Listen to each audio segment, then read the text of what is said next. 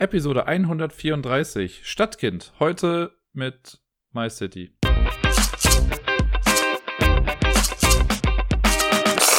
Hallo zusammen, der Dirk hier mit der neuesten Folge vom Ablagestapel. Und ja, ja, ihr habt es im Intro gehört, es gibt nur ein Spiel diese Woche, das ich gespielt habe, also letzte Woche. Und zwar My City von Rainer Knizia, erschienen beim Kosmos Verlag. Und ich mach's äh, kurz jetzt gerade. Ich habe, äh, sonst mache ich das ja immer bei Legacy-Spielen so, dass ich im Outro viel über die Legacy-Inhalte spreche. Das werde ich jetzt heute nicht machen. Ich werde jetzt kurz ein bisschen was spoilerfrei dazu sagen. Und dann schließe ich direkt den Spoiler-Teil hinten an. Wer das, ich werde das nochmal explizit sagen, dass es dann irgendwie mehr ins Detail geht. Wer das nicht hören möchte, wer sich nicht spoilern lassen möchte, der kann dann ja einfach vorspulen zur Top 100 Liste oder zum Umsonst oder zum Outro oder geht's Auto waschen. Was weiß ich. Irgendwas könnt ihr dann tun. Klar soweit? Finde ich gut. Also, My City von Rainer Knizia äh, ist ein Legacy-Spiel, für die, die es jetzt noch nicht so mitbekommen haben, ein Legacy-Spiel, das bei Cosmos erschienen ist. Wir bauen quasi mit Puzzleteilen, ähnlich wie in Patchwork oder so, äh, also jetzt so Polyomino-Teile, bauen wir uns eine Stadt zusammen. Das Spiel ist äh, von Anfang an sehr simpel.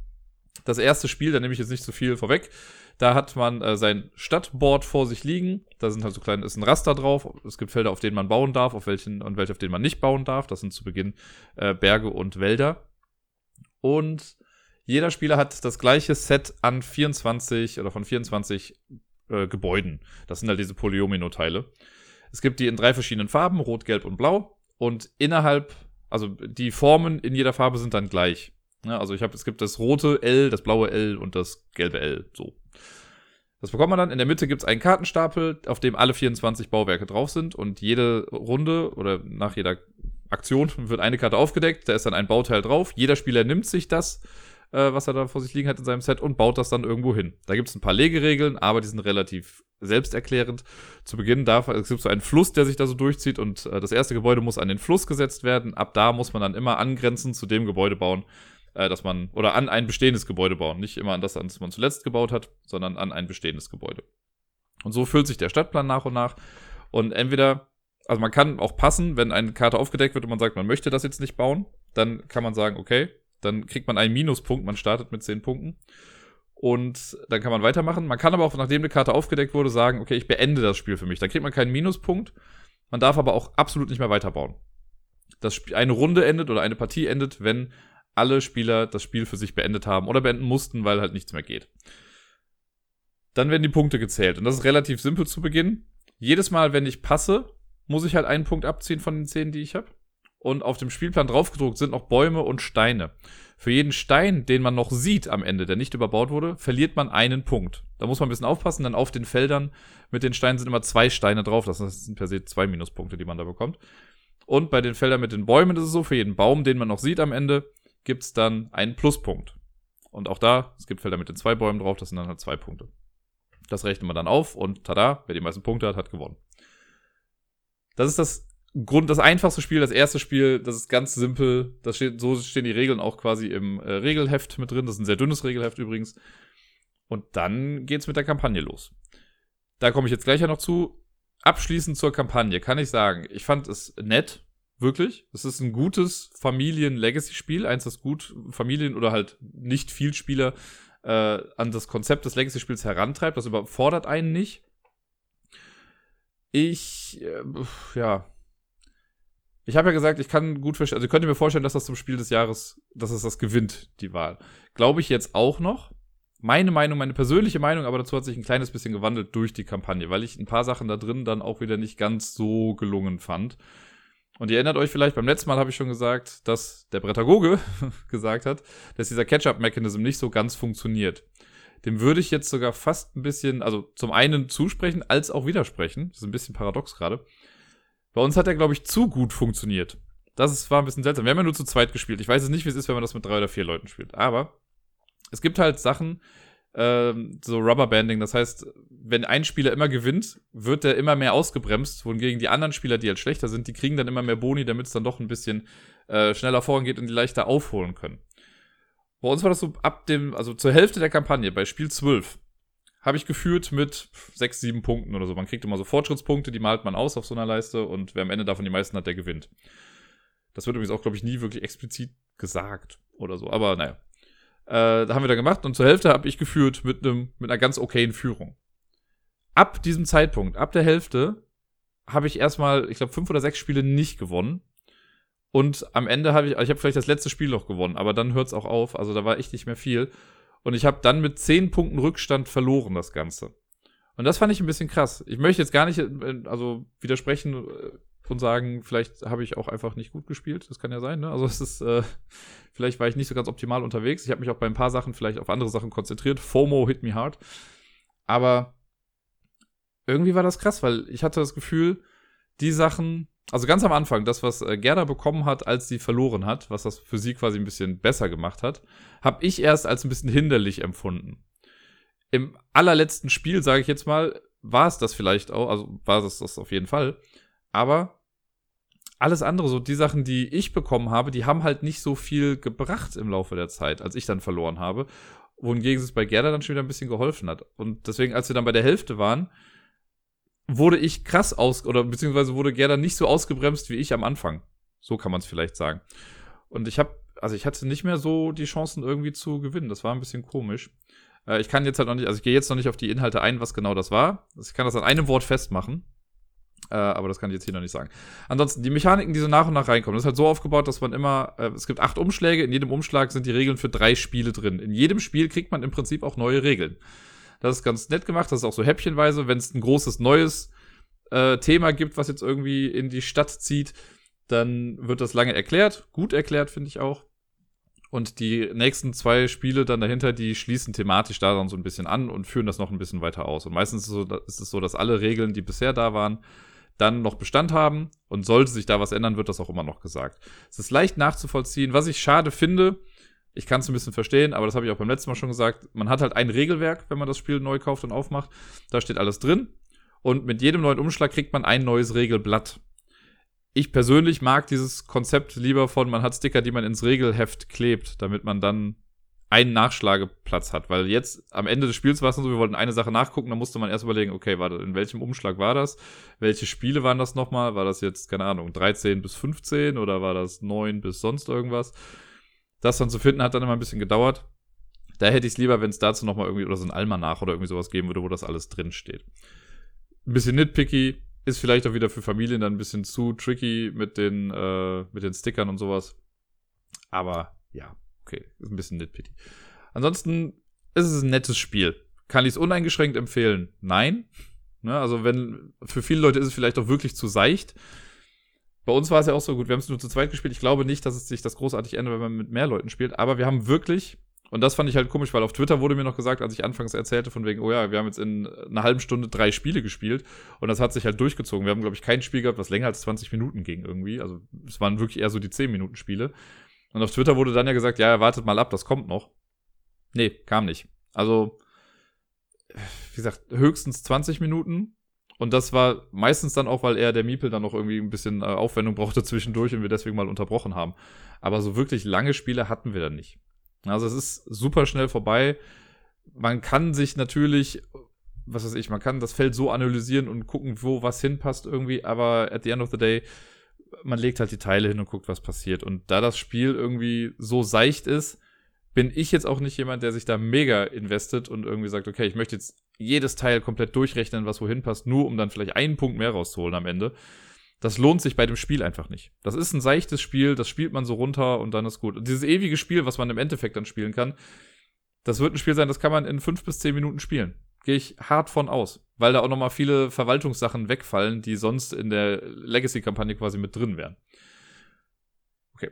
Ich würde, wenn ich jetzt sagen müsste, auf einer Skala von 1 bis 10, würde ich das bei einer 6 bis ja, nee, 6. Wahrscheinlich wäre es eine 6. Ich wollte gerade sagen 6 bis 7.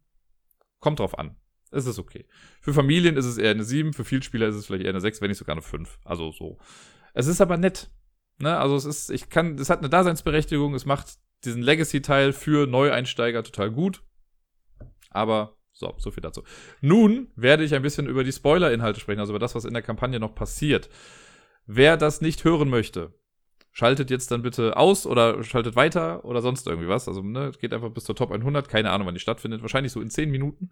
Aber ihr könnt es ja unten in den Show Notes theoretisch nachgucken. Da schreibe ich einmal die Zeiten drauf, wann es womit irgendwie weitergeht. Also, wer jetzt dran bleibt, hört ein bisschen mehr über die Kampagne. Ich werde jetzt nicht jedes einzelne von diesen 24 Spielen durchgehen. Aber so ein kleines bisschen noch auf, die, auf diesen Catch-up-Mechanism und so natürlich auch eingehen und was da noch so alles kommt. Ähm, das erzähle ich jetzt in 3, 2, 1. Ihr seid noch da? Gut, dann wollt ihr wahrscheinlich hören, was in My City spoilermäßig so abgeht. Dinosaurier, Aliens, nein, alles nicht drin. Es bleibt die ganze Zeit ein normales Städtebauspiel und es kommen wirklich marginal kleine Sachen immer mit rein. Äh, es fängt damit an, glaube ich, in dem ersten, äh, in dem zweiten Umschlag kommen Kirchen mit rein. Da kriegen, jeder Spieler kriegt drei Kirchen, die sind alle gleich. Und am Ende eines bestimmten Spiels, da weiß ich schon gar nicht mehr welches das war, da kommt schon so ein Catch-up-Mechanism rein, dass dann derjenige, der das Spiel gewinnt, der kriegt quasi die größte Kirche und der äh, letzte Spieler, oder der zweite in dem Fall, kriegt dann die kleinste Kirche. Ich hatte dann so eine, äh, quasi einen 2x2-Block als Kirche und Gerda hatte eine 2x1 Kirche. Das ist schon ein großer Unterschied. So eine kleine Kirche ist auf jeden Fall schon viel cooler als so eine große Kirche. Aber ne, es soll ja den ersten immer so ein bisschen ausbremsen. Das Ding ist, ich habe das Ding aber halt für den ganzen restlichen Verlauf des Spiels. Das war eine Sache. Zudem ist es so, dass der, äh, also in den ersten Spielen war es immer so, dass der Sieger, also meine einer, ich habe quasi als Strafe fürs Gewinnen habe ich Steinsticker bekommen. Ich musste dann Sticker aufkleben, wo zwei Steine drauf sind, die ich per se ja einfach überbauen kann, aber ich hatte halt Steine mit auf dem Feld. Da muss man sich halt ein bisschen drum kümmern, wo man die hinsetzt, damit man die irgendwie ganz gut äh, überbauen kann. Gerda hingegen hat immer Baumsticker bekommen, als, weil sie verloren hat. Das heißt, sie hat per se mehr Möglichkeiten gehabt, um Pluspunkte zu sammeln am Ende. Das Problem ist aber, man will diese Bäume halt ja nicht überbauen. Da, da sie halt aber echt viele von diesen Bäumen dann bekommen hat, war das für sie irgendwann auch ein bisschen schwierig. Also sie, durch die Bäume wurde sie halt viel mehr eingeschränkt eigentlich und konnte nicht mehr so frei bauen. Also das war, da hatte ich es einfacher, weil ich habe mir gedacht, ja gut, ich krieg die Steine, aber ich baue da sowieso irgendwas drüber. Sie hingegen musste die Bäume so setzen, dass sie, ne, also, dass sie noch, dass da Teile reinpassen irgendwie. Das war stellenweise echt nicht so einfach. Genauso äh, gibt es am Ende des ersten Spiels gibt's einen Brunnen, äh, am Ende des ersten Umschlags, Entschuldigung, gibt es einen Brunnen, den setzt man dann rein irgendwo hin auf ein Feld und da kriegt man dann Punkte, wenn an allen vier Seiten jeweils ein Gebäude dran ist. Also es reicht nicht, wenn man ein Gebäude hat, was irgendwie zwei Seiten abdeckt, sondern es müssen vier Gebäude an den Brunnen dran. Dann kriegt man dafür vier Punkte. Gerda hat noch einen zweiten Brunnen bekommen. Und das war stellenweise auch nicht so einfach, dann an beiden Brunnen das so zu bauen. Also irgendwie hat sich das auch nicht so bewährt gemacht. Also wie gesagt, bis Spiel 12, bis zur Hälfte, habe ich ja auch den Großteil der Spiele gewonnen, weil diese Ketchup-Sachen einfach nicht so richtig funktioniert haben. Dann, ich überlege gerade noch, was dann eigentlich noch alles kam an neuen Materialien. Es, irgendwann gab es die, ja, die Fabriken kamen erst später. Es gab den, aber irgendwann konnte man Waldfelder überbauen. Äh, gab es so ein Sägewerk, das wird dann unten hingebaut in, in den Wald und dann darf man auch über Waldfelder bauen. Das war, okay, dann gab es auch Punkte, wer zuerst den Wald überdeckt hat. Und Goldadern gab es dann, dann sind so zwei Goldfelder, die man dann platzieren muss. Die gibt es auch im ewigen Spiel. Und wer die dann zuerst überbaut, beide Goldfelder, weil die an verschiedenen Enden der Map sind, äh, kriegt dann ein so ein kleines Goldnugget. Das klebt man dann in so ein Sammelregal, da kommt so ein extra Sticker. Und je voller man das hat, umso mehr Punkte kriegt man dadurch dann. Also immer für eine volle Zeile kriegt man da was. Da hat Gerda dann schon brilliert. Da ist Gerda schneller immer mit fertig gewesen. Da habe ich aber auch nicht so drauf geachtet, weil ich immer drauf geachtet habe, dass ich halt meine Stadt an sich irgendwie gut geplant baue. Und Gerda ist halt dann rennmäßig immer zu diesen Goldnuggets gelaufen und hat sich dadurch dann ein paar Punkte geholt. Das war soweit okay. Irgendwann hat man dann gesagt bekommen, ach übrigens, am Ende der Kampagne kriegt nochmal derjenige, der die meisten Goldnuggets hat, nochmal zwei Punkte. Da war es schon fast zu spät. Also da hätte ich das schon gar nicht mehr richtig aufholen können. Es gab dann zwar immer mal wieder neue Wege, wie man äh, so Goldnuggets bekommen hat, aber die hatte Gerda ja genauso wie ich. Naja. Äh, dann, ja, es gab dann immer mal wieder so ein paar Scherze mit, dann kam der Hafen kam irgendwann mit rein und der, die Eisenbahn, da wurde unten dann so eine Strecke hingebaut. Wenn man dann die unterste Zeile komplett vollgebaut hat, dann hat man irgendwie ein Goldnugget bekommen. Und wenn man äh, das am Ende des Spiels, also wenn man nicht der Erste war, sondern es trotzdem gemacht hat, am Ende des Spiels hat man da auch noch was für bekommen. Dann gab es den Hafen, wenn man den Hafen mit den Schienen verbunden hat, mit einer Farbe von Gebäuden, dann gab es auch noch was. Ähm, es gab zwischendurch mal den Investor, den fand ich eigentlich ganz cool, der war leider nur viel zu kurz irgendwie drin. Das war nämlich äh, ganz gut, man hat sein erstes Gebäude gebaut, dann kam da so eine Holzfigur drauf, der Investor, so hieß der. Und immer wenn ich dann ein Gebäude gebaut habe, das an das Gebäude mit dem Investor dran gebaut wurde, also benachbart zum Investor quasi, dann habe ich einen Punkt bekommen. Und dann ist der Investor auf das neue Gebäude gegangen. Und deswegen hat man dann eigentlich eher versucht, okay, immer angrenzend zu bauen, auch wenn es vielleicht nicht ganz so passt. Das war relativ spannend, weil da, ab da hat es angefangen, dass ich zum Beispiel schlechter wurde, weil ich nicht so oft an den Investor drauf gesetzt habe, sondern eher gucken wollte, dass ich halt meine Stadt an sich voll bekomme. Gerda ist voll auf den Investor gegangen und hat dadurch bestimmt zehn Punkte mehr gemacht als ich. Äh, und das waren alle Spiele mit dem Investor, habe ich auch knallhart verloren, deswegen. Nach drei Spielen war der aber wieder weg. Das wurde dann so eingeführt und ich dachte, okay, wenn das jetzt dauerhaft bleibt, ist cool. Nee, war leider nicht so. Dann gab es irgendwann die Fabriken. Die Fabriken sind noch zusätzliche blaue Gebäude. Bis dato war es halt immer so, dass die Farben eigentlich keinerlei Bewandtnis hatten. Das waren einfach drei verschiedene Farben. Es gab mal eine Zwischenzeit lang gab es eine Regel mit, wenn du Farben oder Gebäude gleicher Farbe in einer Gruppe hast, dann kriegst du für deine größte Gruppe Punkte. Das wurde mit dem Investor dann irgendwie, glaube ich, äh, das hörte dann damit auf.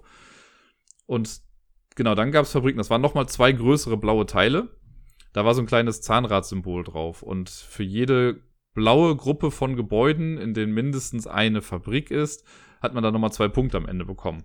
Und da fing dann, das war eigentlich relativ spannend und interessant, so im Laufe des Spiels, hat sich aber nicht wirklich durchgesetzt, denn ich habe äh, immer der Verlierer in einer Partie hat dann noch einen blauen Sticker bekommen und durfte den auf ein weiteres blaues Gebäude kleben.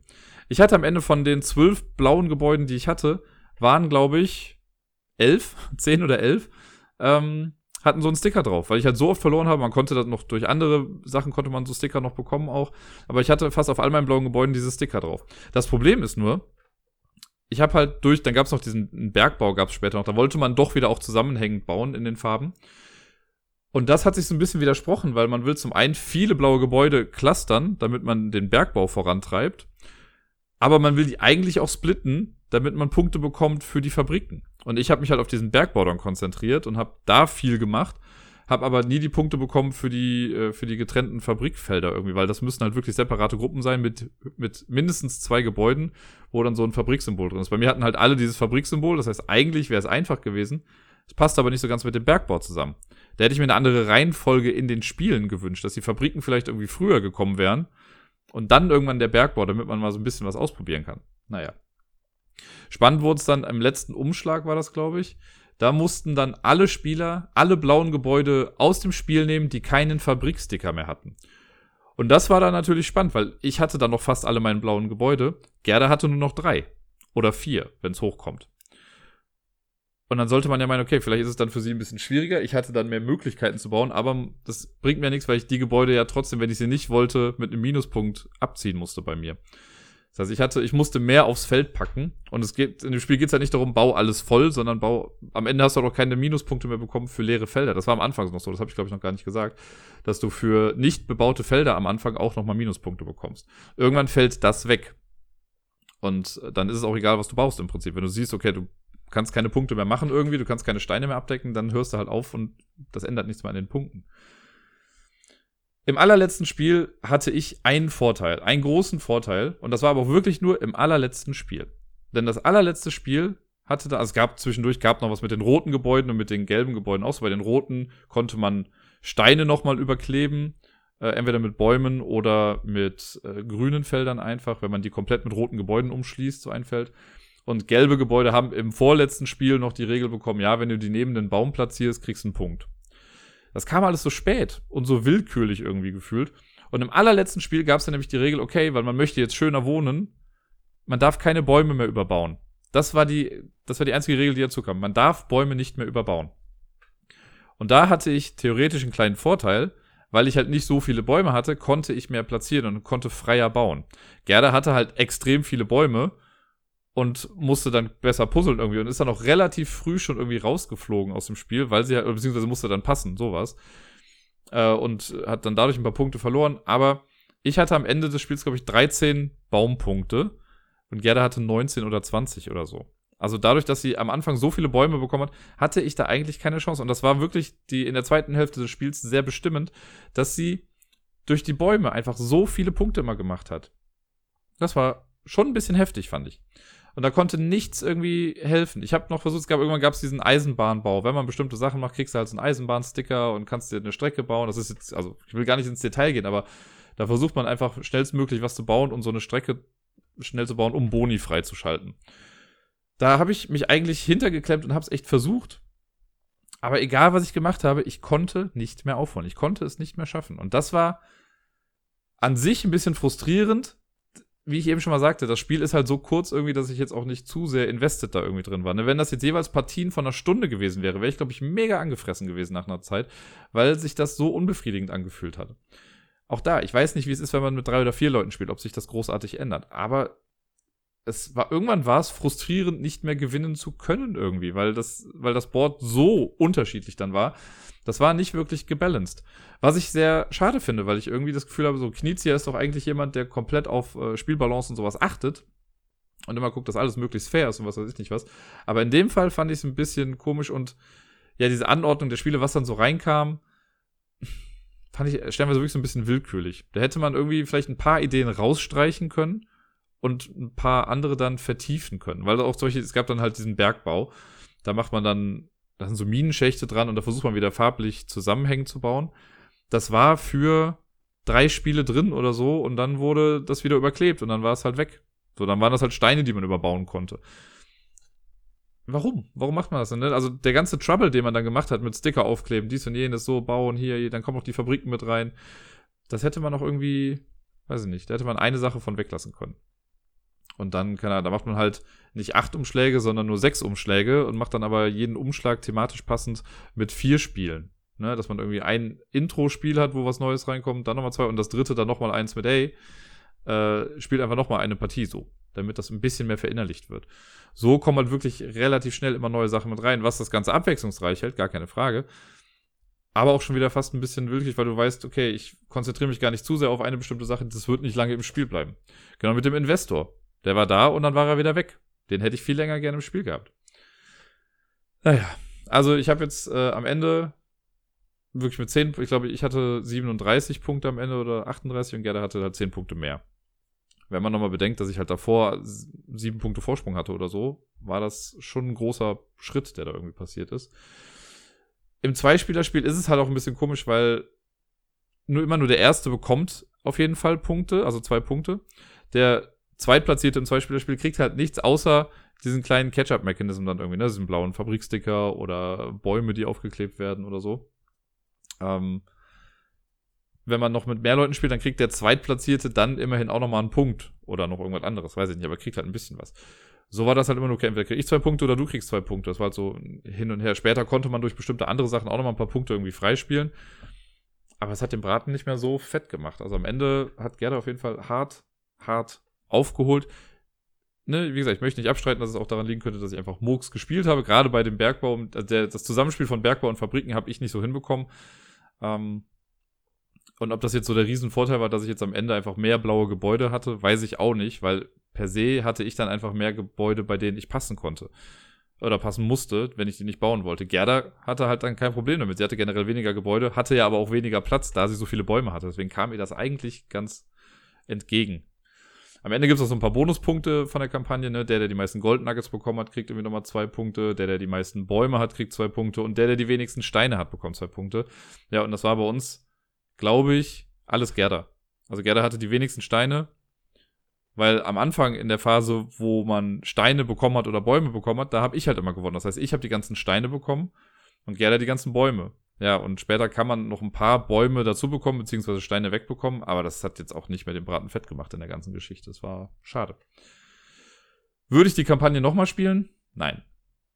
Würde ich nicht machen. Also klar, wenn jetzt irgendwie jemand sagt, wir brauchen ganz dringend noch jemanden, bitte, bitte, bitte, bitte, bitte, mach doch mit. Okay, vielleicht.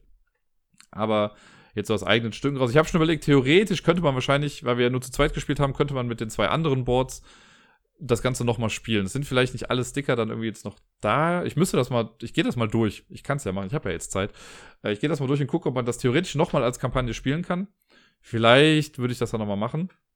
Ansonsten ist es okay als dieses ewige Spiel. Ne? Wenn man irgendwie sagt, okay, wir haben noch eine Viertelstunde, was können wir denn noch schnell spielen? Ja gut, das Spiel auspacken, aufbauen, erklären, spielen und wegräumen schafft man in einer, also in 20 Minuten. Sagen wir mal in 20 Minuten. Aber es ist halt wirklich sehr, sehr simpel. Dafür ist es noch okay.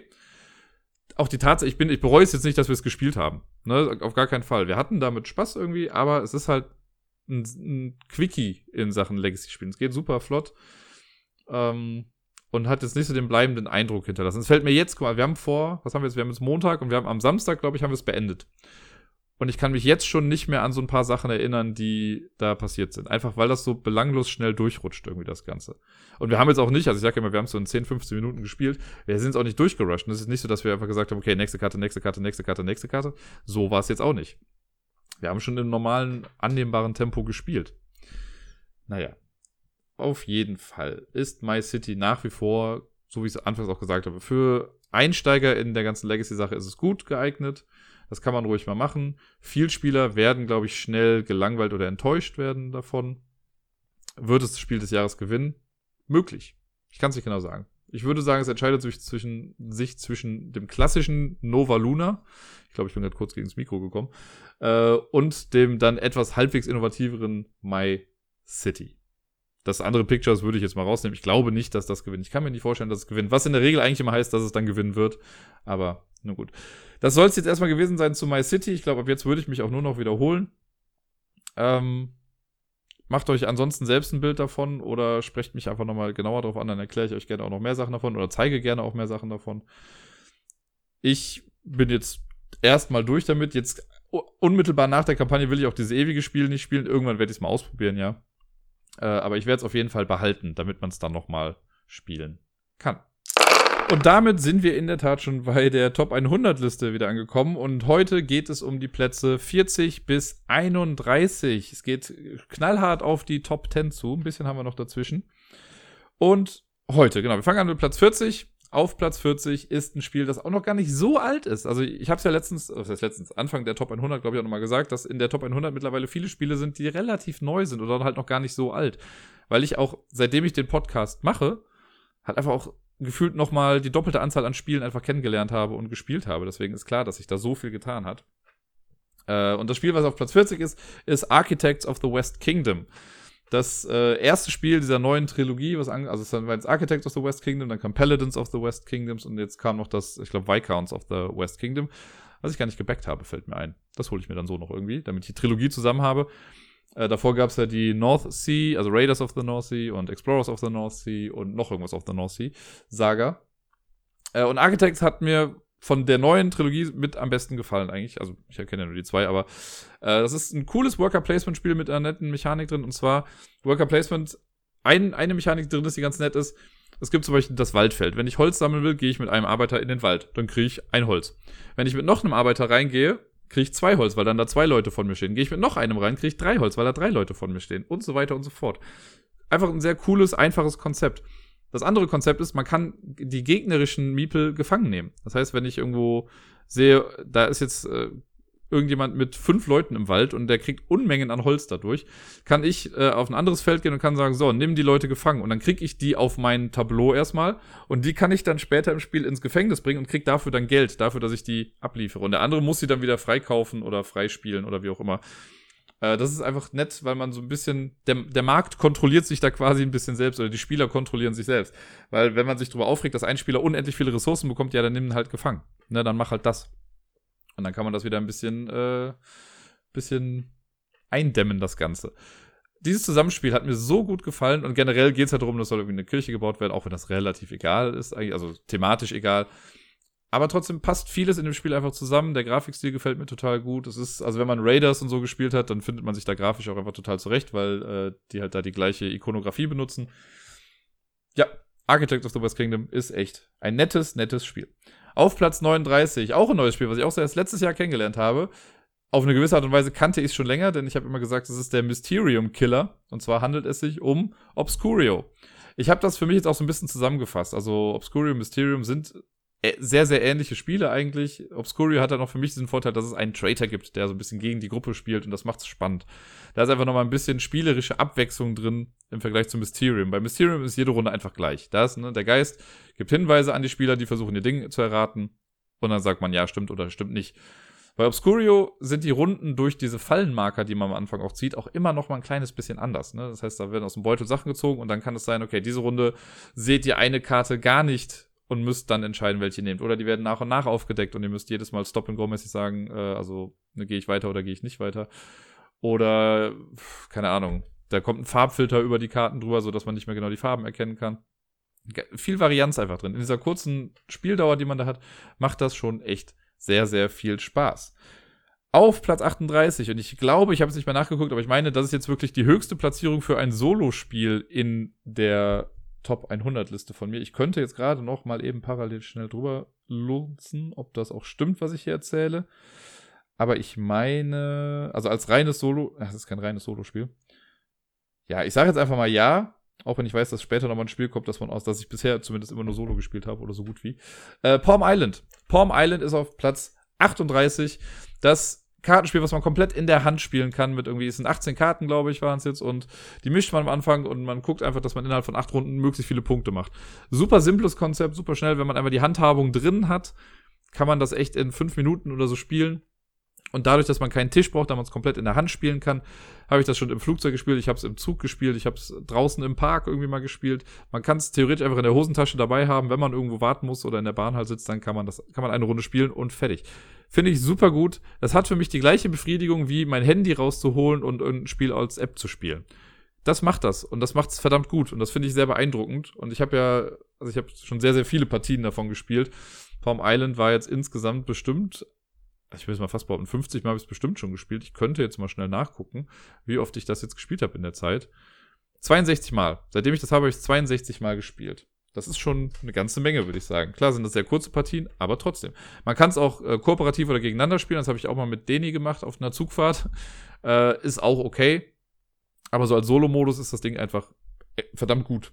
Also große Empfehlung. Und ich sag's, ich muss, darf nicht müde werden, es zu betonen. Ich verstehe nach wie vor nicht, warum Kosmos nicht die Kartentexte weiß gelassen hat, sondern schwarz gemacht hat. Das passt nicht, das sieht doof aus. Okay, weiter geht's. Auf Platz 37 eine große Überraschung, auch für mich war es wieder, denn es ist ein Spiel, das äh, bei der letzten Top 100, glaube ich, sogar in meiner Top 10 noch war. Und zwar Galaxy Trucker. Ich liebe Galaxy Trucker. Es ist nach wie vor eins meiner Lieblingsspiele. Und ich meine, ich habe, wie viele Spiele habe ich jetzt in meinem Leben gespielt? Über 3000 oder so? Ich weiß es nicht. Sehr, sehr viele. Deswegen, alle Spiele, die in der Top 100 sind, sind gute Spiele und ich mag sie sehr gerne. Und Galaxy Trucker ist auch ein Spiel, das ich sehr gerne mag. Ich habe es jetzt leider aber auch schon sehr lange nicht mehr gespielt. Ich sehne mich danach, es mal wieder zu spielen, weil ich liebe es total. Und es ist, also dieses Gefühl von Chaos am Anfang in Echtzeit quasi sein Raumschiff zusammenpuzzeln, sich dann zu ärgern, dass man Fehler gemacht hat und man verliert die Hälfte seines Raumschiffs und dann mit diesem Krüppelschiff, das man da noch hat, durch den Weltraum zu fliegen und noch von Piraten angegriffen zu werden. Super lustig. Und man weiß irgendwie nie genau, was passiert. Dieses Unberechenbare finde ich gut. Das ist halt nicht so ein Spiel, wo man alles durchplanen kann, sondern man muss schnell reagieren und gucken, dass man einigermaßen gut über die Runden kommt quasi. Und das liebe ich daran total. Die Anleitung ist super lustig geschrieben.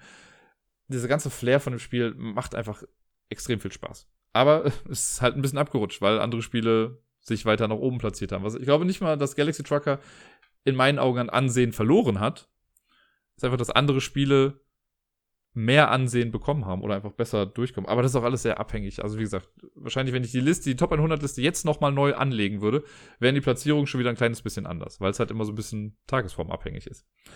Auf Platz 36, eins der längsten Spiele, das ich so habe, und zwar Through the Ages, A New Story of Civilization.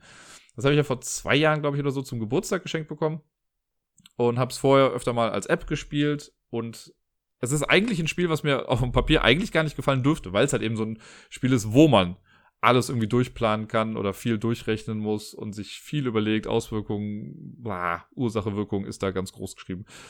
Äh, es ist ein, sehr, ist ein kartenbasiertes Zivilisationsspiel. Jeder startet quasi gleich und dann kriegt man Karten auf die Hand, sucht sich einen Leader aus oder versucht einen Anführer halt zu bekommen und baut seine kleine Zivilisation so nach und nach aus und kriegt dadurch Ressourcen. Man muss gucken, dass die Leute glücklich sind. Es ist sehr, sehr komplex nicht wirklich, also ja, ein bisschen kompliziert vielleicht, aber auf jeden Fall komplex. Jedes Spiel ist da anders. Es spielt sich auch komplett anders, wenn man es jetzt mit zwei Leuten spielt, als mit drei Leuten. Man kann die Länge, also das letzte Mal haben wir es, glaube ich, mit Matthias gespielt und da haben wir bestimmt, weiß nicht, waren das vier Stunden, die wir gespielt haben? Könnte in etwa hinkommen. Äh, und das ist auch, glaube ich, so mit die Standardlänge da. Ich gucke gerade nochmal nach, was wir da so hatten. Die Playter insgesamt dreimal gespielt und die insgesamte Spielzeit sind elf Stunden irgendwas. Also ja, es äh, könnte was dauern. Wir haben hier erstmal damit 3 Stunden 40, als ich es mit Gerda nur gespielt habe. Dann haben wir es mal mit Bayer gespielt, das war auch 3 Stunden 16. Und mit Mattes waren es 4 Stunden 18. Ich möchte jetzt nicht unterstellen, dass es an Matthias lag, aber sehen wir, let's face the facts, das war wahrscheinlich der Faktor. Aber das finde ich bei dem Spiel noch nicht mal schlimm. Also ich habe da voll nichts gegen, dass das vier Stunden dauert, weil das soll sich auch ein bisschen episch anfühlen, wenn man da halt seine Stadt aus der Asche oder seine Zivilisation aus der Asche errichtet und äh, dann irgendwann sieht so, okay, geil, jetzt kann ich mir endlich die fetten Kampfjets leisten oder kann die bauen und ja, jetzt mein Theater floriert und was weiß ich nicht alles. Aber es macht Spaß, es ist cool. Aber man muss halt auf sowas stehen.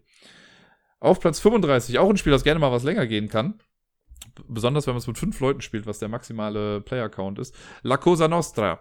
Das Spiel, bei dem ich ja so ein kleines bisschen mit an der Entwicklung beteiligt war. Also ich habe beim Playtesten konnte ich mitmachen und stehe auch im Regelwerk drin und war bei einem WDR-Beitrag über das Spiel auch zu sehen. Ähm, denn das hat einer, der Jojo, Jojo sich, Johannes sich, der hat das äh, entwickelt und hat in Köln gewohnt zu der Zeit.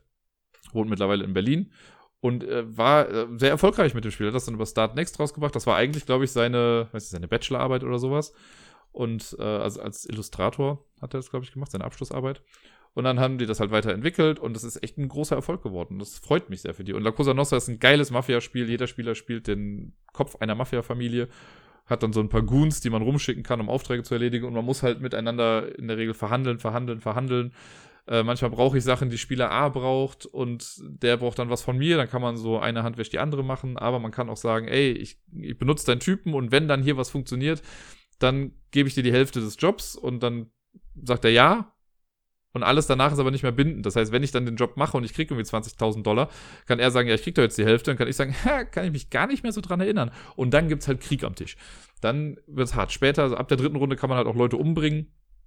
Und das wird dann äh, echt heftig, wie dann. Also dann eskaliert das Ganze einfach so extrem und das ist so gut. Man muss sich einfach auch im Klaren sein, dass das nur ein Spiel ist dann danach und das nicht mit nach Hause nehmen, sowas. Aber es ist ein sehr, sehr tolles Spiel. Ich, ich mag es sehr.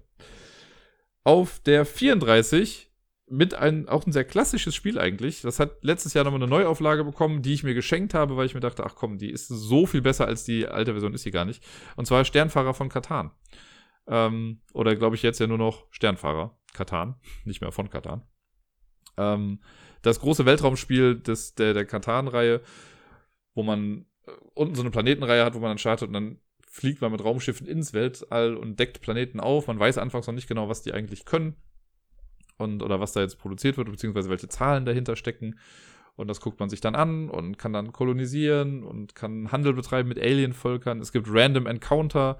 Das äh, ist ja damals auch in die Geschichte eingegangen, glaube ich, für diese super überproduzierten Raketenwürfel, die man mit dabei hat. Diese großen Dildos, die man dann quasi schüttelt und dann äh, kommen unten so Kugeln raus. Und je nachdem, welche zwei Kugeln da zu sehen sind, äh, hat man halt was gewürfelt. Man kann, theoretisch kann man das mit einem sechsseitigen Würfel abdecken, was da gemacht wird. Aber das Coole war halt, dass man so bestimmte Ausbauten an die Rakete dann dran klappen kann, was früher dazu geführt hat, dass die Raketen kaputt gegangen sind, weil das sehr komisch, ähm, also sehr, sehr zerbrechliches Plastik war, was man da hatte. Ich habe mir dann irgendwann aus Amerika die Ersatzringe bestellt, die ich da drüber stülpen könnte und seitdem habe ich damit kein Problem. Also bei mir funktioniert das alles super gut. Und es ist ein tolles Spiel. Es dauert ein bisschen länger als das normale Katan. Äh, macht aber in meinen Augen einfach viel, viel mehr Spaß. Das ist für mich das beste Katan als Brettspiel. Sage ich jetzt nochmal so mit dazu.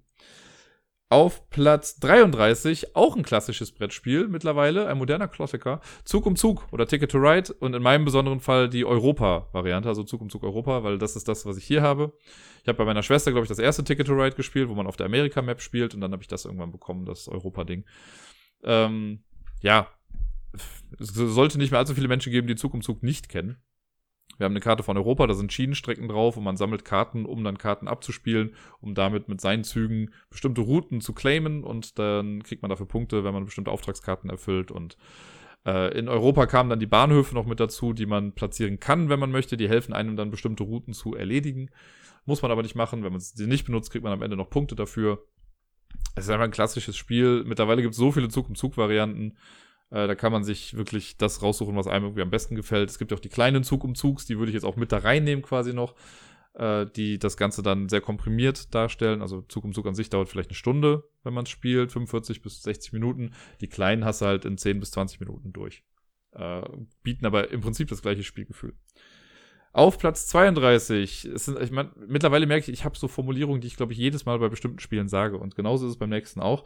Händler der Karibik. Normalerweise sage ich immer, ja, Port Royal oder wie ich es kenne, Händler der Karibik. Denn ich habe damals, als das Spiel rausgekommen ist vom österreichischen Spielemuseum, äh, da hieß es noch Händler der Karibik und dann wurde es quasi äh, neu aufgelegt als Port Royal. So.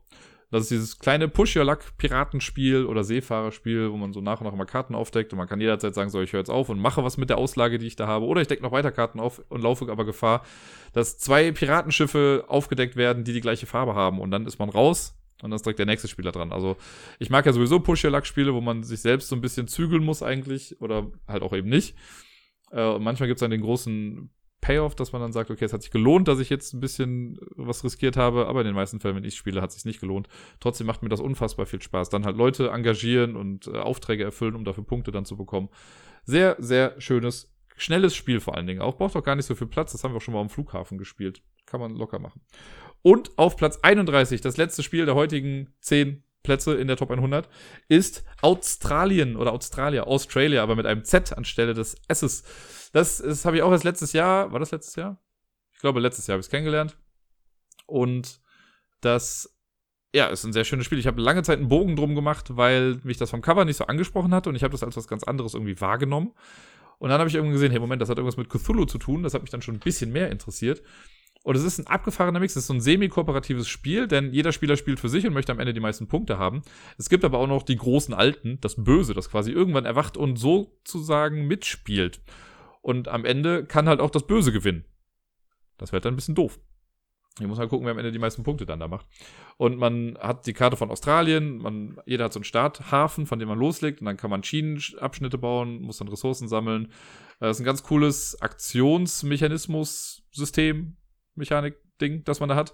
Äh, man kann immer so Aktionen machen und irgendwann kann man so eine Reset-Aktion machen, um das wieder zurückzuholen. Ansonsten, wenn ich eine Aktion doppelt machen will, dann muss ich dafür was bezahlen. Wenn ich das nicht kann, kann ich sagen, so, ich resette jetzt einmal kurz alles und dann ist das aber wie einmal aussetzen und dann sind die nächsten wieder dran. Und irgendwann kommen halt, wie gesagt, die großen Alten, die dann sich auch übers Feld bewegen, Leute angreifen.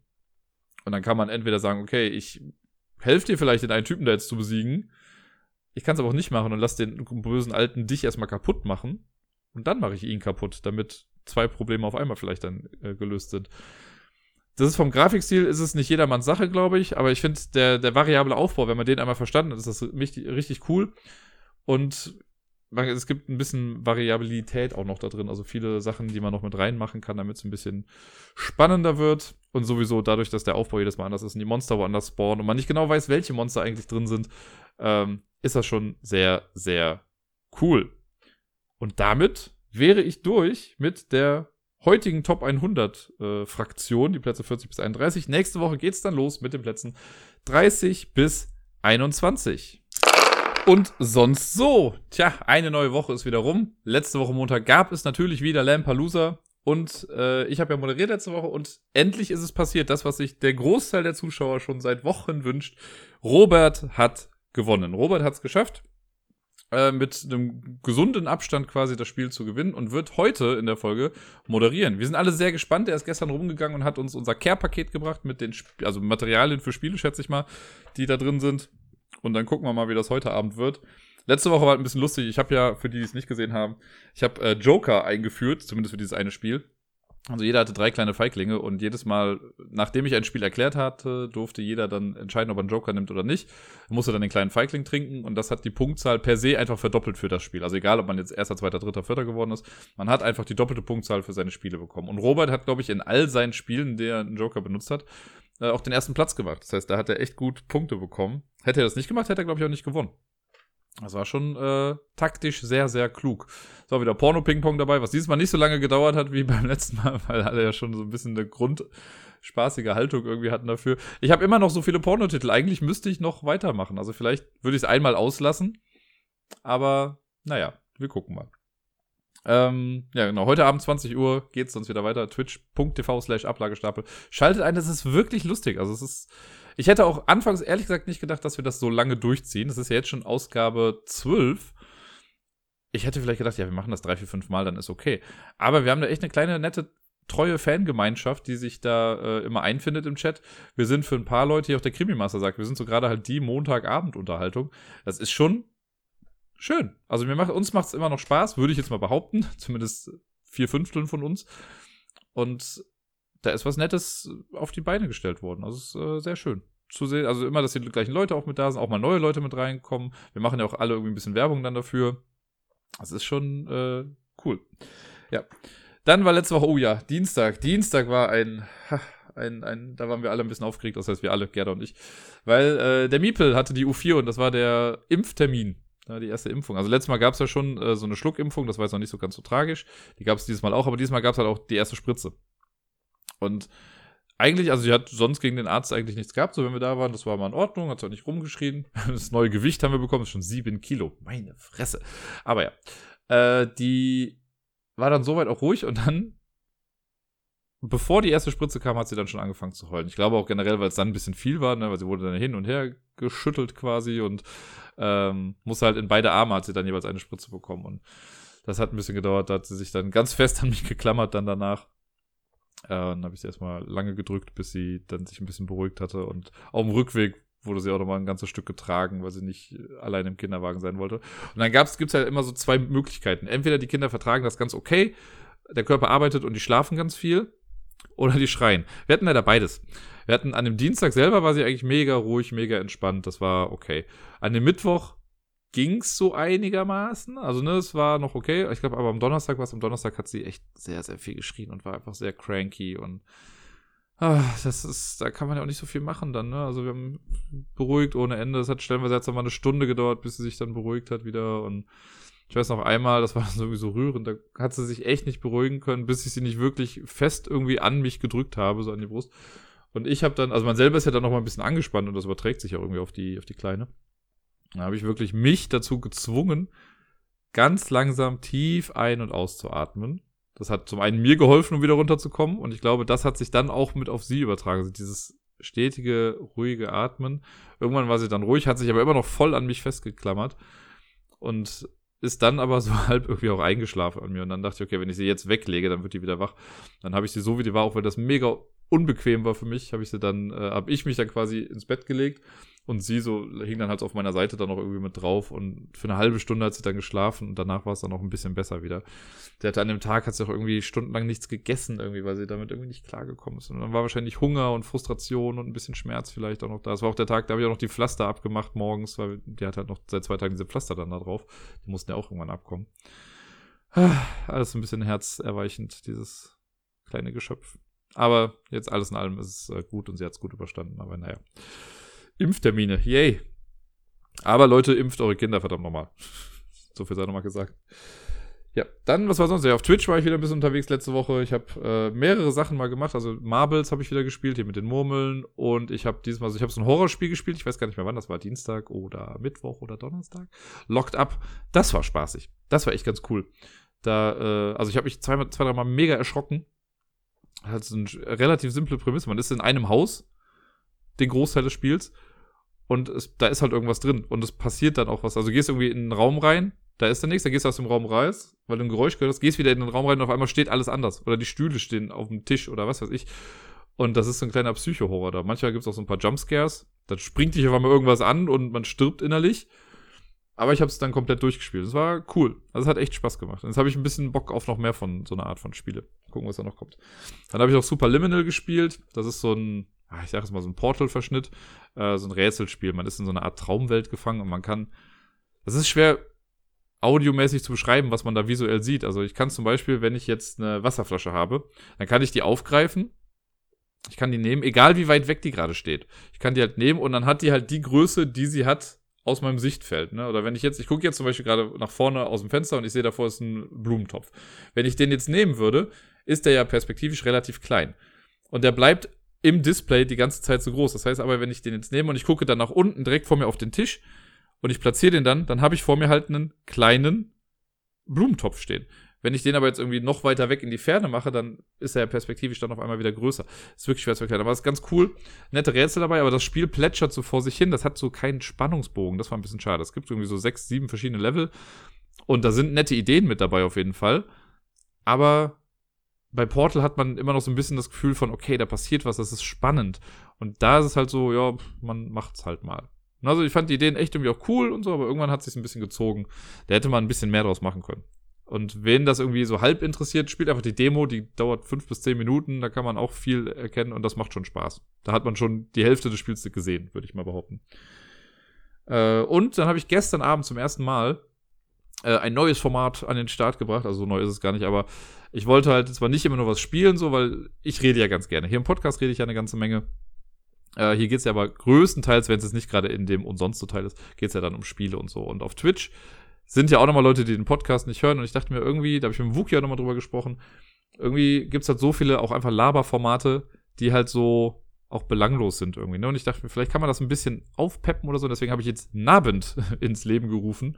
Ich weiß, es ist ein bisschen in Anlehnung an die Rocket Beans mit ihrem Moin Moin. Aber bei Nabend werde ich jetzt dann, mal gucken, ob es regelmäßig wird, aber immer wenn ich das mache, dann über irgendein bestimmtes Thema sprechen äh, und dem dann so ein bis zwei Stunden widmen. Und letztens im Stream kam das schon mal vor, dass Leute sich so ein bisschen gewünscht haben, dass ich noch mal ein bisschen was über Lost erzähle und über Hawaii an sich, weil da war ich ja vor vier Jahren und äh, habe da ja viel erlebt.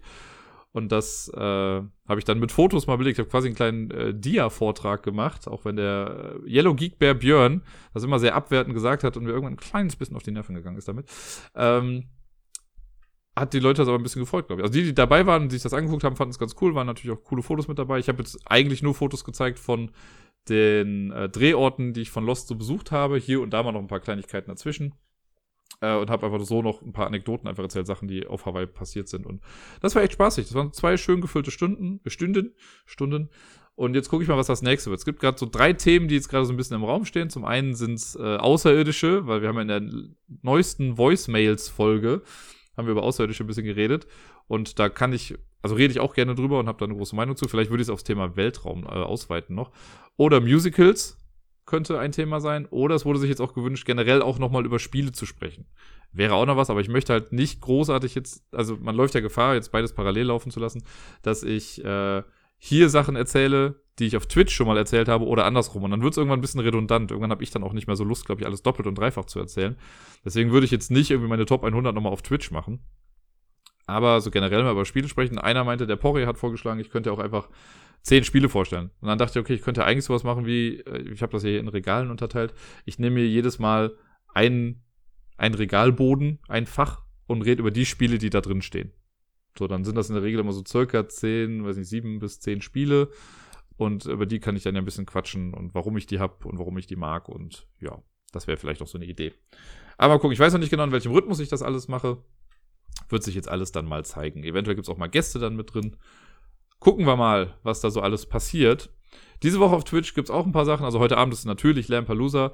Morgen, wenn alles klappt, ich muss da nochmal nachfragen, aber mit der äh, lieben Linda von Twitter, mit der Cookie, äh, der habe ich letztens beim Stream zugeguckt letzte Woche und dann haben wir danach noch ein bisschen geschrieben und haben dann gesagt, dass wir morgen Abend eigentlich auch zusammen streamen wollten. Und zwar Seven, Way Seven Days to Die, so ein Zombie, Zombie meets Minecraft, könnte man sagen. Also man kann halt ein bisschen was bauen, Sachen abbauen und muss dann irgendwie sich zurechtfinden in der Zombie-Apokalypse. Ich habe heute nur mal kurz reingespielt, um zu gucken, ob alles läuft. Es läuft alles, also kann das wohl losgehen. Aber ihr erfahrt es dann auf Twitter sehr wahrscheinlich, wenn es dann soweit ist. Dann eine große äh, Neuerung, also für mich zumindest. Ich habe jetzt einen Discord-Server. Ich habe es auf Twitter schon ein bisschen publiziert letzte Woche, da habe ich ein bisschen Werbung dafür gemacht. Ich werde, wenn ich es nicht vergesse, werde ich den Link dazu auch in die Beschreibung reinschreiben. Und dann lade ich euch alle wirklich dazu ein, kommt auf diesen Discord-Server. Für die, die nicht wissen, was Discord ist, ich habe auch selbst keine Ahnung.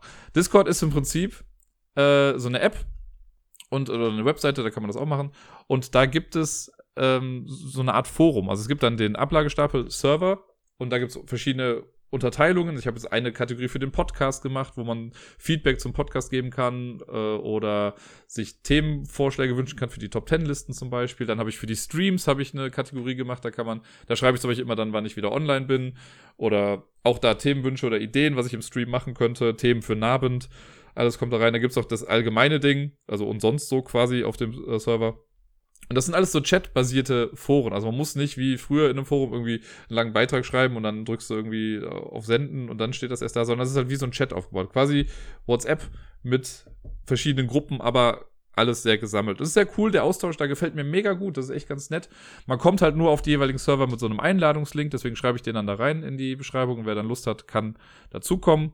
Äh, man muss, man kann auch einfach nur im Lurk sein, sage ich mal, und erstmal ein bisschen mitlesen, aber jeder ist wirklich dazu angehalten, oder nicht dazu angehalten, aber eingeladen, sich zu beteiligen. Und meinetwegen auch einfach nur ein bisschen im allgemeinen Spam-Ding ein bisschen rumzuschreiben. Äh, und so ein bisschen mit mir im Austausch zu sein, weil in der Regel reagiere ich da relativ flott drauf. Ne? Bei E-Mails ist ja oft so, da muss ich mich wirklich hinsetzen und dann zurückschreiben. Und äh, das kriege ich mal hin, mal nicht.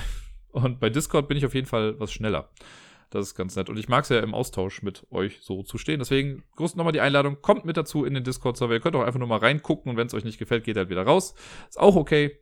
Wir sind jetzt momentan, äh, ich glaube, wir haben gestern Abend die 30er-Marke überschritten. Ich habe es jetzt gerade hier nicht offen, aber ich glaube, es sind knapp über 30 Leute jetzt drin, 31, 32 Leute. Und wer weiß, vielleicht werden es ja noch viele, viele mehr. Ja. Letzte Woche ist noch eine große Sache passiert, denn ich weiß gar nicht, wie oft ich das die letzten Male gesagt habe, so, aber mein Laptop, mit dem ich jetzt ja auch angefangen habe, den Podcast aufzunehmen, also vor drei Jahren, der gibt so langsam den Geist auf irgendwie. Der funktioniert schon nur noch, wenn der Stecker in der Steckdose ist und ist jetzt letzte Woche auch noch ein paar Mal abgestürzt, irgendwie gerade auch mit dem Stream. Das ist alles nicht so super optimal. Und dann habe ich jetzt nach dem letzten Abschluss habe ich gesagt, okay, ich brauche einen neuen Laptop. Das ging mir so auf die Nerven. Und ich habe mir dann einen neuen bestellt, der kam am Freitag an. Habe alles aufgesetzt und habe damit jetzt auch schon mal gestreamt und so. Und der ist ein bisschen kleiner. Also ich habe jetzt hier so einen 17 Zoller. Mein, ich nehme jetzt gerade noch auf dem alten Laptop auf. Der neue ist ein 15 Zoller, aber ist halt so ein kleiner Gaming-Laptop. Das heißt, ich kann dann auch mal ein paar neuere Spiele spielen, ohne die ganzen Einstellungen aufs Minimalste runterzuschrauben. Darauf freue ich mich schon sehr. Und äh, ja, den alten werde ich jetzt aber trotzdem noch behalten, weil hier habe ich ja die ganzen Audiosachen drauf und ich glaube, für den Podcast benutze ich auch den alten nach wie vor noch. Aber so alles, was ins Streaming geht, das werde ich dann auf dem neuen machen. Es wird da ja sehr wahrscheinlich auch nie eine Überschneidung geben, deswegen ist das schon ganz in Ordnung. Äh, aber ja, und das Tolle ist, er ist grün. Also er ist schwarz, aber die Tasten leuchten grün und das Logo hinten ist grün. Das war so mit Hauptkriterium für die Auswahl des Laptops. Natürlich hat er auch so ganz gute Specs, aber ja, so viel dazu. Dann habe ich äh, letzte Woche ja schon berichtet, dass ich am Freitag und am Samstag bei diesem Audiocamp dabei war, das äh, vom Journalismus Lab NRW, glaube ich. Äh, da wurde ja so eine Art Online-Seminar angeboten. Das sollte eigentlich ein richtiges Barcamp sein, also eine Art Seminarveranstaltung, wo man hingehen kann. Aber Corona, jada, jada, hat nicht geklappt. Deswegen haben wir es komplett online mit Zoom gemacht. Und das hat erstaunlich gut funktioniert. Das war echt spaßig. Das war dann am Freitag und am Samstag jeweils von 9 Uhr morgens bis, äh, am Freitag ging es bis 5 Uhr und am Samstag hat es eine Stunde früher aufgehört, da war es dann nur bis 4 Uhr. Dann hat man sich immer in so Sessions äh, eingetragen, also ist dann in Räume reingegangen, hat dann Vorträgen zugehört. Manchmal waren es wirklich einfach Vorträge, manchmal waren es Diskussionen. Ich selber hatte ja auch eine Session, die hieß äh, gekommen, um zu bleiben, wie aus Hörern eine Community wird. Und ich habe das nicht gemacht, also ich habe jetzt nicht gesagt, ich bin der große Experte, der sich jetzt, äh, der sich in Community-Aufbau total gut auskennt. Da kann ich auch noch was lernen, natürlich. Ähm, ich wollte einfach nur berichten, wie ich das so für mich handhabe, was ich darunter verstehe, mit welchen Mitteln ich das versuche. Und dann gab es aber eine echt schöne Diskussion. Und was für mich so ein bisschen balsam für die Seele war, es waren an dem Samstag waren nicht mehr so viele Teilnehmer da. Am Freitag waren es, glaube ich, so an die 40 bis 50 oder so.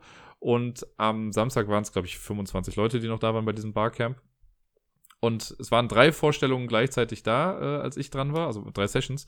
Und bei mir war circa die Hälfte der Leute. Ich hatte, glaube ich, zwölf Leute da und die anderen haben sich halt auf die anderen zwei Räume dann noch aufgeteilt. Das fand ich ein bisschen schön.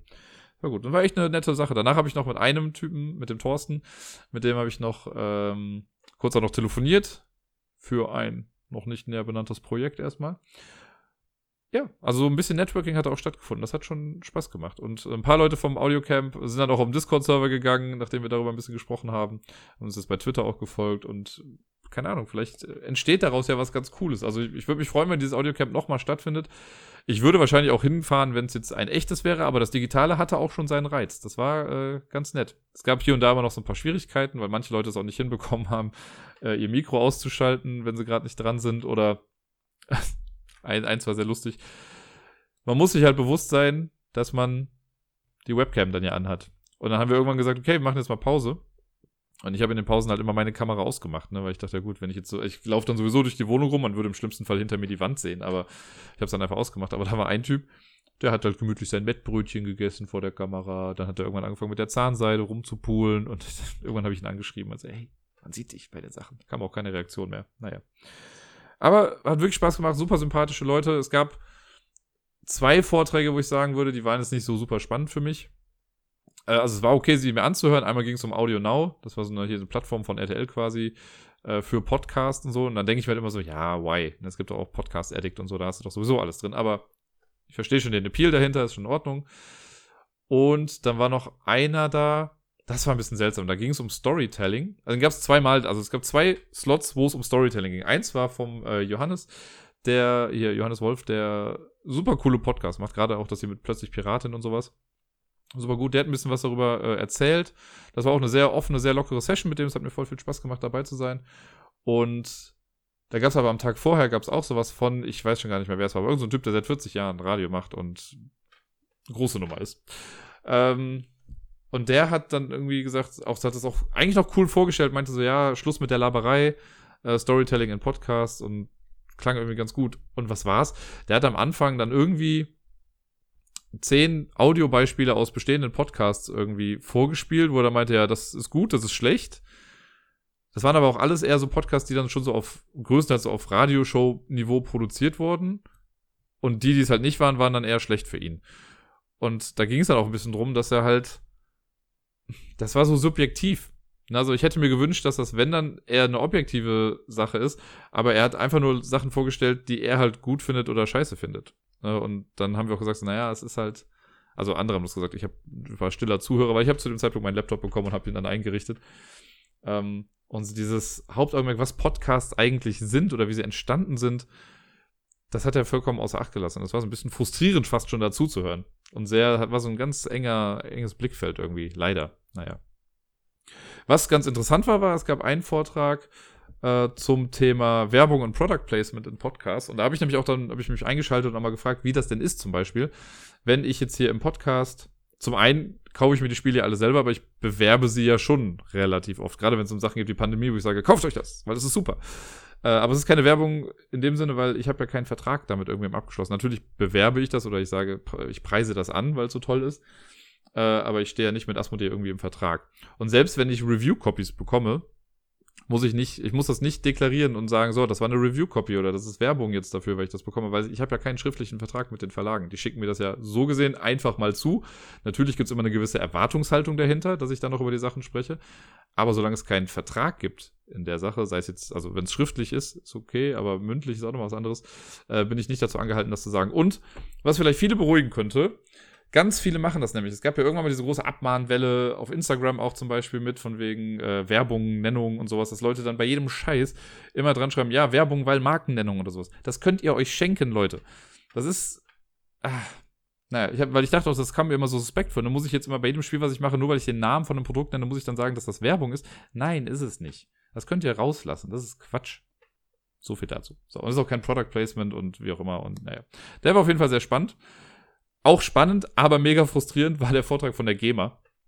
Das ist, also, boah, die GEMA, die hat sich auch keine Freunde gemacht an dem Wochenende, glaube ich.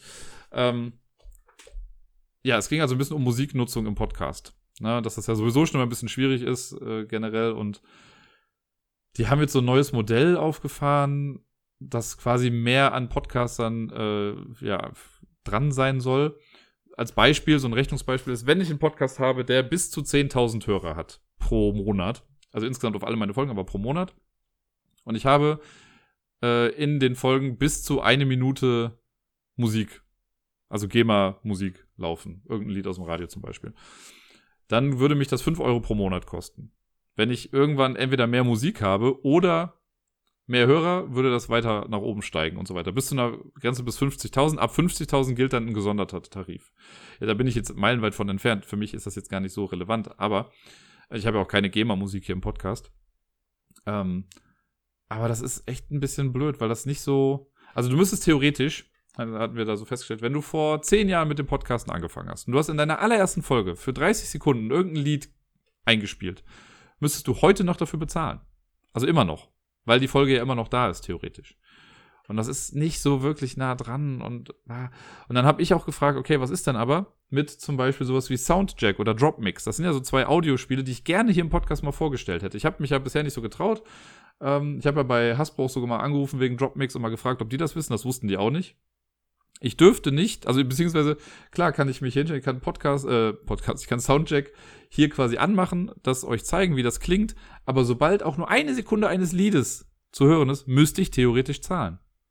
Offizielle Aussage von der GEMA, kann ich jetzt sagen. Also ich habe genau das nachgefragt. Sobald da irgendwie so ein Lied ist, müsste ich dafür dann zahlen. Egal wie schlecht die Qualität ist und so, sobald das das Lied ist, ist das. Und ich bin dann sogar noch weitergegangen und habe gesagt, okay, aber was ist denn, wenn ich jetzt auf ein Schlagwort hin ein Lied singe? Ne, wenn ich irgendwie was sage und keine Ahnung, bei mir passiert das ja relativ häufig, gerade in Sachen Hamilton zum Beispiel, ne, dass ich dann irgendwie anfange, so ein Hamilton-Lied zu singen.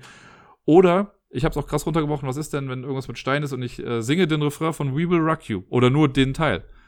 Dann haben sie sich angeguckt und meinten, ja, auch dann muss man zahlen. Was ist das denn bitte schön für eine hirnverzwirbelte Kacke? Ich kann es leider nicht anders sagen.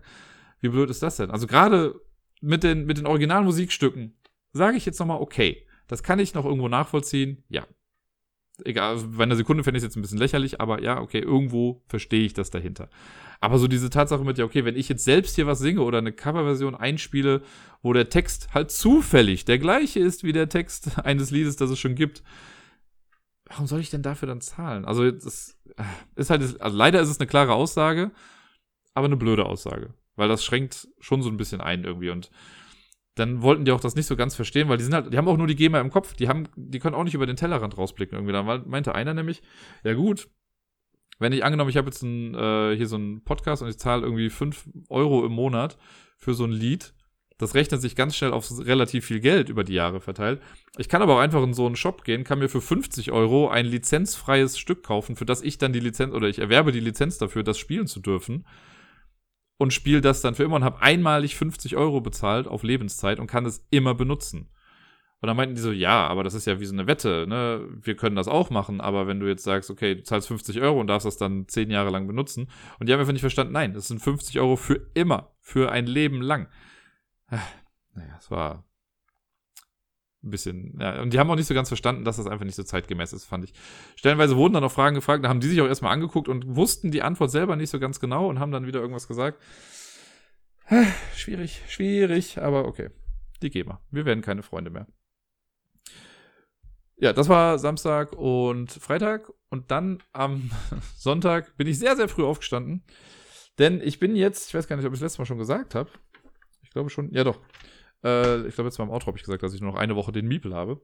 Ich bin ab, äh, seit gestern Morgen bin ich jetzt alleine für viereinhalb Wochen bin ich komplett allein zu Hause. Gerda und der Miepel sind in Lettland äh, und ich habe gestern dann noch geholfen, die zum Bahnhof zu bringen, weil die sind von Frankfurt aus geflogen. Und dann habe ich noch geholfen, halt, ne, also beim Bahnhof Kinderwagen reinstellen und sowas. Äh, und dann sind sie losgefahren und zum Glück hat auch alles funktioniert. Also ich habe dann schon das Update bekommen, dass sie auch angekommen sind und äh, dass äh, der Miepel auch alles gut verkraftet hat soweit. Äh, es ist ein bisschen seltsam. Also ich hatte, der Abschied war auch gestern krass für mich irgendwie, weil ich vor, jetzt gerade geht's, jetzt gerade geht's so gut. Ich vermisse die Kleine total. Wirklich, also irgendwie, auch wenn sie den Großteil der Zeit nur schläft irgendwie, ne, und ich sie jetzt auch nicht dauernd irgendwie dann äh, auf dem Schoß habe oder so. Aber allein ist, weil ich heute Morgen das Aufwachen und zu sehen, ach, die ist gar nicht da. Und irgendwie, ich habe durchgeschlafen, was ist passiert. Äh, und dann gehst du durch die Wohnung und irgendwie ist alles, es wirkt gerade in der Tat einfach so ein bisschen lebloser. Es ist ganz komisch zu beschreiben. Und beim Abschied äh, am Bahnhof, ich habe sie dann noch, als dann der Zug kam und so, habe ich sie auch nochmal festgedrückt. Ich meine, die Kleine hat das ja auch nicht verstanden. Die weiß jetzt, die versteht wahrscheinlich nicht, dass sie mich jetzt so lange erstmal nicht mehr sieht. Vielleicht merkt sie das auch gar nicht, ich weiß nicht. Ähm, so ein bisschen ist das auch so die Angst, okay, wird sie sich überhaupt noch an mich erinnern jetzt nach vier Wochen? Weiß sie überhaupt, wer ich bin, wenn die wiederkommt? Ich hoffe doch mal sehr. Und äh, ich hatte trotz allem dann, als ich dann Tschüss gesagt habe, auch nochmal Tränen in den Augen gehabt. Ich werde die Kleine ein bisschen vermissen. Das ist schon, man wird ja ein bisschen sentimentaler durch die ganze Sache. Ja, das habe ich aber zu Hause, das war sogar, ich habe es eben auch getwittert. Also dieses Gefühl von, okay, heute, Montag, der erste Tag, wo es wirklich komplett alles frei ist für mich. Ich kann machen, was ich möchte. Das habe ich bisher gemacht. Ich habe die Wäsche gewaschen, ich habe die Spülmaschine angemacht. Ich werde gleich einkaufen gehen. Ich muss ja noch ein bisschen Staub saugen. Yay, Freiheit, Leute. Bin gespannt, wie die Zeit jetzt wird, die nächsten Wochen. Jetzt am Anfang ist natürlich, glaube ich, auch noch mal so ein bisschen mit wirklich die Euphorie von wegen, okay, geil, ich habe hier gerade nur mich und das tut auch irgendwie ganz gut. Auch wenn ich äh, den Meeple sehr, sehr vermisse. Äh, mal gucken, wie es in zwei Wochen ist. Ob ich dann immer noch so freudestrahlend hier rumlaufe oder ob ich mir dann nicht denke, ich will sie wieder zurückhaben. Naja, schauen wir mal, wie das alles so wird. Ihr werdet ja auf dem Laufenden gehalten. Wahrscheinlich, äh, ihr kriegt es auf jeden Fall nicht live mit, wenn sie wieder zurück ist, weil dann ist äh, Sommerpause. Ich habe ja, habe es ja schon mal angekündigt, dass ich, eigentlich wäre heute, glaube ich, sogar die letzte Folge vor der Sommerpause, weil ab nächste Woche sind, glaube ich, in NRW Ferien, wenn mich nicht alles täuscht. Ich bin mir gar nicht so sicher, weil ich so ein bisschen raus bin jetzt die letzten äh, Monate. Äh, Wäre aber auf jeden Fall dann quasi Schluss. Und ich habe jetzt ja gesagt, dass ich die Top 100 noch zu Ende mache. Da haben wir jetzt ja noch drei Folgen, also die Plätze 30 bis 21, 20 bis 9, äh, 11 und 10 bis 1. Und danach machen wir dann wahrscheinlich wieder sechs Wochen Pause. Eventuell gibt es dann wieder ein Sommerspecial dazwischen. Äh, aber so lange mache ich noch. Und ja, die Rückkehr des Meeples fällt quasi dann in die Sommerpause. Das heißt, im Sommer-Special könnte ich euch dann darüber was erzählen. Das soll es für heute, glaube ich, erstmal gewesen sein. Guckt mal, dafür, dass ich nur ein Spiel hatte, sind wir doch wieder gut auf über eine Stunde gekommen. Das freut mich doch sehr. Ähm, Nochmal hier der kleine Aufruf zum Schluss. Kommt gerne auf diesen Discord-Server, guckt euch das an, sagt Hallo, schreibt mit rein, nervt mich mit irgendwelchen Requests und Fragen und was weiß ich. Nein, ich bin nicht genervt davon. Ich kann euch zur Not auch einfach stumm schalten. ich habe da Lust drauf. Und deswegen fände ich fänd schön, wenn viele Leute mitmachen. Schaltet heute Abend ein bei Lampalooza. Und ansonsten hören wir uns einfach nächste Woche dann wieder. Ich wünsche euch was, spielt viel, bleibt gesund und bis dann.